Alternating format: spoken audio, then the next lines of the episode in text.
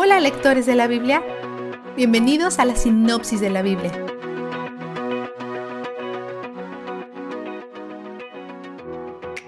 Hoy Job concluye su respuesta al tercer discurso de Elifas.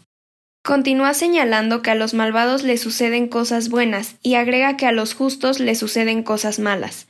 La respuesta de Job puede sonar como una queja, pero parece estar consolándose con estos detalles, recordándose a sí mismo que sus juicios no niegan su condición de hombre justo ante Dios, mientras trata de convencer a sus amigos también. Job señala algunas cosas realmente importantes aquí. Si seguimos las creencias de sus amigos hacia su conclusión lógica, es probable que pensemos que todos los que están sanos y son ricos viven vidas justas, y que los pobres, enfermos y necesitados sufren debido a su pecado. No hay escasez de personas que se apunten a esta creencia hoy. Uno de los peligros de esta creencia es que cada vez que hay un desastre, un incendio o inundación o un ataque terrorista, algunas personas públicas dicen que es el juicio de Dios, como si conocieran la mente de Dios. Son culpables del mismo reduccionismo de los amigos de Job. En la historia de Job se nos da una idea de los motivos de Dios ya que están grabados en las escrituras, pero en la vida cotidiana del siglo XXI no tenemos acceso a esa información. Seríamos sensatos al no sacar conclusiones precipitadas sobre por qué ocurren los huracanes y los asesinatos en masa donde lo hacen, porque los motivos de Dios no siempre se nos revelan claramente. Bildad presiona, diciendo que no solo Job es injusto, sino que es imposible para un hombre ser justo. Si bien hay algo de verdad en esto, que no podemos ser perfectos, podemos ser declarados justos por Dios a pesar de nuestras acciones, debido a la obra terminada de Cristo. En las escrituras, la justicia se usa a menudo como una especie de término legal, es más una decisión y una declaración del juez que el resumen acumulado de nuestras acciones. Para cada uno de nosotros que somos adoptados en la familia de Dios, Dios el juez nos ha declarado justos a todos los que somos adoptados en su familia, no porque lo hayamos engañado y no porque hagamos más cosas buenas comparadas a lo que nos equivocamos, sino porque Dios el Hijo, Jesús, nos concedió su justicia. Es una transacción legal. Él cambió nuestra pecaminosidad, de la cual estábamos completamente en posesión, por su justicia. Tomó nuestra pena de muerte y nos otorgó su reino. Si quieres hablar sobre lo que no es justo, ese es el mejor lugar para comenzar. Es injusto de la manera más bella que te puedas imaginar.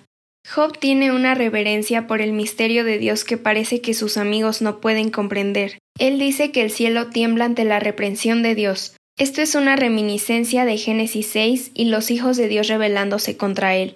Y nuevamente, Job profetiza acerca de Jesús sin siquiera saberlo. Por su poder calmó el mar. Sabemos quién hizo eso. Marcos 4 del 35 al 41. Job continúa manteniendo su integridad e incluso les dice que a pesar de todas sus reprimendas no siente condena. Mientras viva no me remorderá la conciencia. 27.6. Su conciencia está limpia ante Dios y el hombre. Está seguro que esta prueba no es un castigo de Dios. Job sabe cómo vivir en la tensión.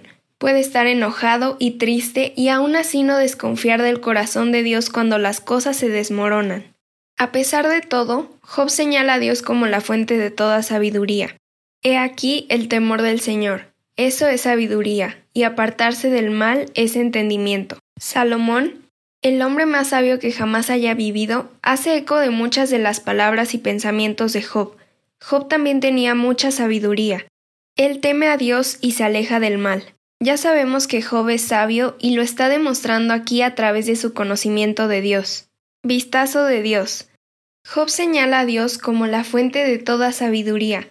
Al fijar nuestros ojos en Él, buscarlo y leer su palabra diariamente, estamos aprovechando esa fuente. Entonces, incluso cuando te estés dando cuenta de lo poco que sabes de Dios hasta ahora, se necesita sabiduría para darte cuenta de eso. Al poner tus ojos en su palabra todos los días, creces en sabiduría todos los días. Él te está cumpliendo su promesa, que aquellos que lo buscan con todo su corazón lo encontrarán. Y la mejor noticia para todos nosotros es que no solo está donde la sabiduría está, sino que Él es donde el júbilo está. Nos has escuchado mencionar D-Group mucho, y tal vez has visto el logo, pero es posible que no sepas qué es. Significa grupo de discipulado. Es el ministerio hermano de la sinopsis de la Biblia. La sinopsis de la Biblia es donde vienes a leer la Biblia y D-Group es donde vas a estudiar la Biblia. Nos juntamos en casas y iglesias por todo el mundo y también tenemos grupos en línea. Cada año hacemos cuatro estudios que duran 12 semanas cada uno. Nos gusta tener dos estudios profundos en un libro de la Biblia, como Génesis o Juan, y dos estudios que se enfocan en un tema o tópico teológico de las Escrituras, como frutos del Espíritu o la Trinidad. Si leyendo la Biblia te da deseo de estudiar la Biblia más, nos encanta hacer los dos, estudiar y leer. Y te queremos invitar a unirte a D-Group. Visita mydgroup.org contraseña Join para más información. También está el link en la área de descripción. La sinopsis de la Biblia es presentada a ustedes gracias a D-Group, estudios bíblicos y de discipulado que se reúnen en iglesias y hogares alrededor del mundo cada semana.